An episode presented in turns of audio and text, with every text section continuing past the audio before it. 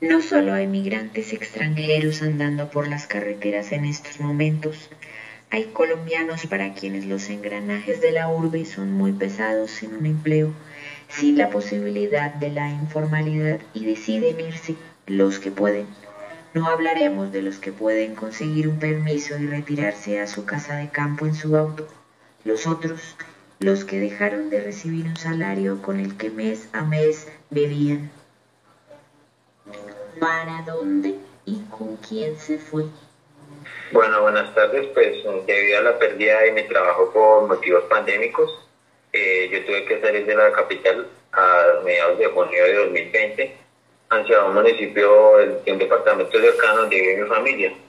Eh, íbamos en un camión, el conductor, un migrante que venía desde Venezuela hacia Lima y yo. ¿Cómo era el plan de viaje? cómo Bueno, pues yo no voy al terminal de transportes de la ciudad porque se dice que tramitar un permiso de traslado en las sectores circunstancias es un gallo tenaz. Entonces, pues sí, yo me puse a cotizar por internet y que ofrecen viajes expresos con todos los protocolos de seguridad. Eh, en esos viajes yo coticé y me recaron cobrando entre 400 o 300 mil pesos solo por llegar hasta la capital de donde me iba a dirigir. Eh, normalmente ese trayecto cuesta por ahí 50 mil pesos y que lo mínimo que me hacían el favor era por 200 mil pesos. Entonces pues eh, me dirigí hacia Bastos y contacté a unos señores que se hacen llamar comisionistas. Eh, la persona con la que hice el negocio se hace llamar como un famoso revolucionario para encurarse y cubrir su identidad. le pagué 200 mil pesos por el recorrido y luego supe hablando con el conductor que él se quedaría con 120 mil y el comisionista con 80 mil.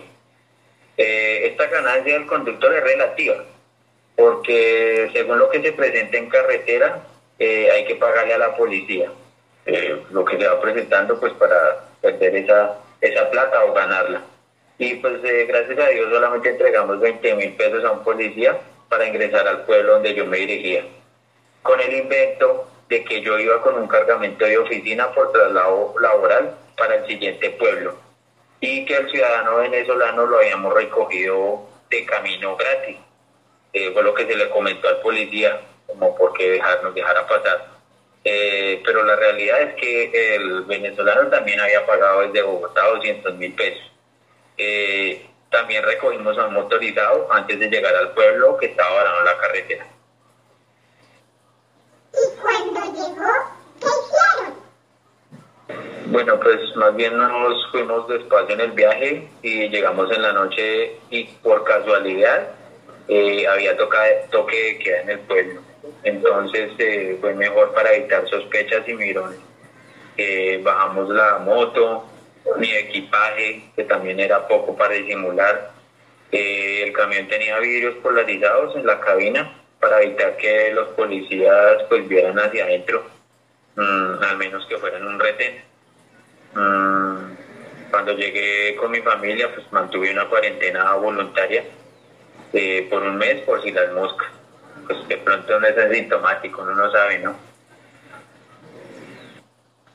Y en los pueblos, ¿cómo ven todo esto? aquí en el pueblo, pues es como en el país, eh, la gente pues, se coloca el tapabocas según la conveniencia de cada uno.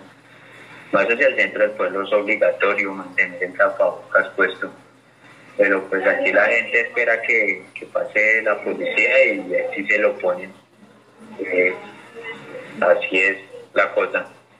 Eh, pues la verdad, por mi parte de que yo hubiera llegado acá, no creo que se haya enterado así mucha gente, porque yo casi no salgo ni hablo con nadie, también pues por el tema de mantener la distancia. Y las personas ya me han visto y me conocen, y eso gracias a Dios es garantía de buena reputación. Eh, pero supongo que las personas harán conjeturas y dirán, pues con razón lo dice el muchacho, vea cómo está el país.